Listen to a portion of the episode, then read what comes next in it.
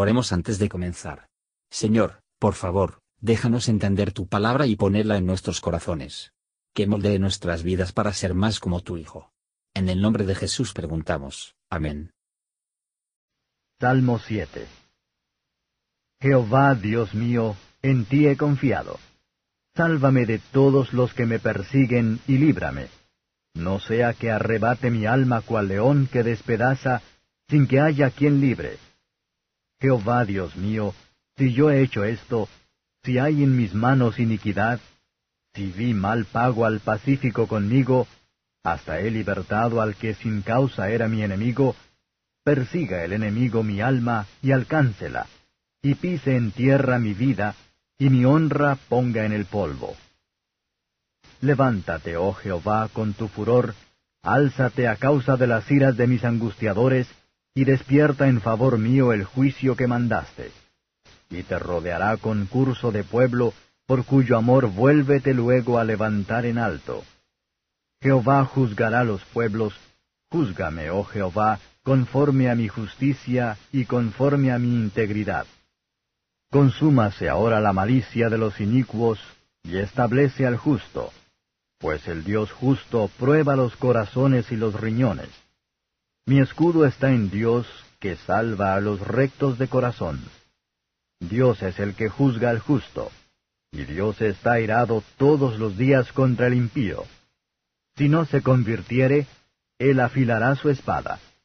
Armado tiene ya su arco y lo ha preparado. Asimismo ha aparejado para él armas de muerte. Ha labrado sus saetas para los que persiguen.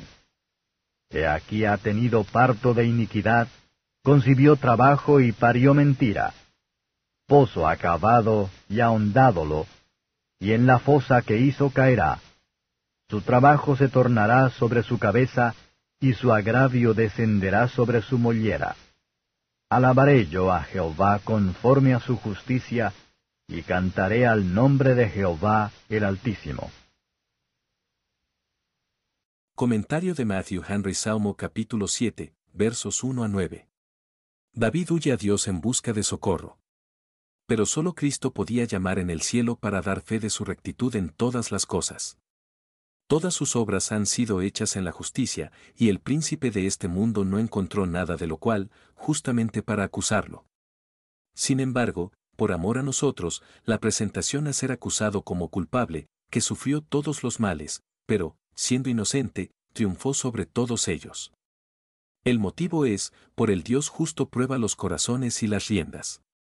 Él sabe que la maldad secreta de los impíos y la forma de llevarlo a su fin, Él es testigo de la sinceridad secreto de los justos y tiene la forma de establecer Él.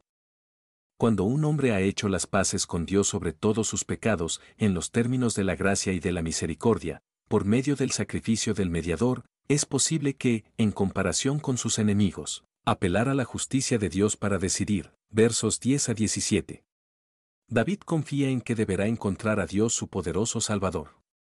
La destrucción de los pecadores puede ser impedida por su conversión, por ello se vea amenazada, si no se arrepiente de su mal camino, que lo espera será su ruina.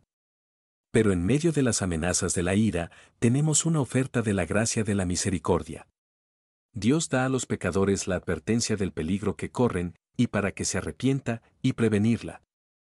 Él es lento para castigar, y longanimidad para con nosotros, no queriendo que ninguno perezca. El pecador se describe, versos 14 a 16, como tomar más dolores de arruinar su alma que, si se dirige correctamente, podría salvarlo. Esto es cierto, en cierto sentido, de todos los pecadores. Echemos un vistazo al Salvador en todas nuestras pruebas. Bendito Señor, danos la gracia de mirar a ti en el camino de la tribulación, va delante de tu iglesia y la gente, y que marca el camino por tu propio ejemplo impecable. Bajo todas las persecuciones que en nuestras pruebas menores marcan nuestro camino, vamos al mirar a Jesús animan nuestras mentes y la comodidad de nuestros corazones. Gracias por escuchar y si te gustó esto, suscríbete y considera darle me gusta a mi página de Facebook y únete a mi grupo Jesús Answers Prayer.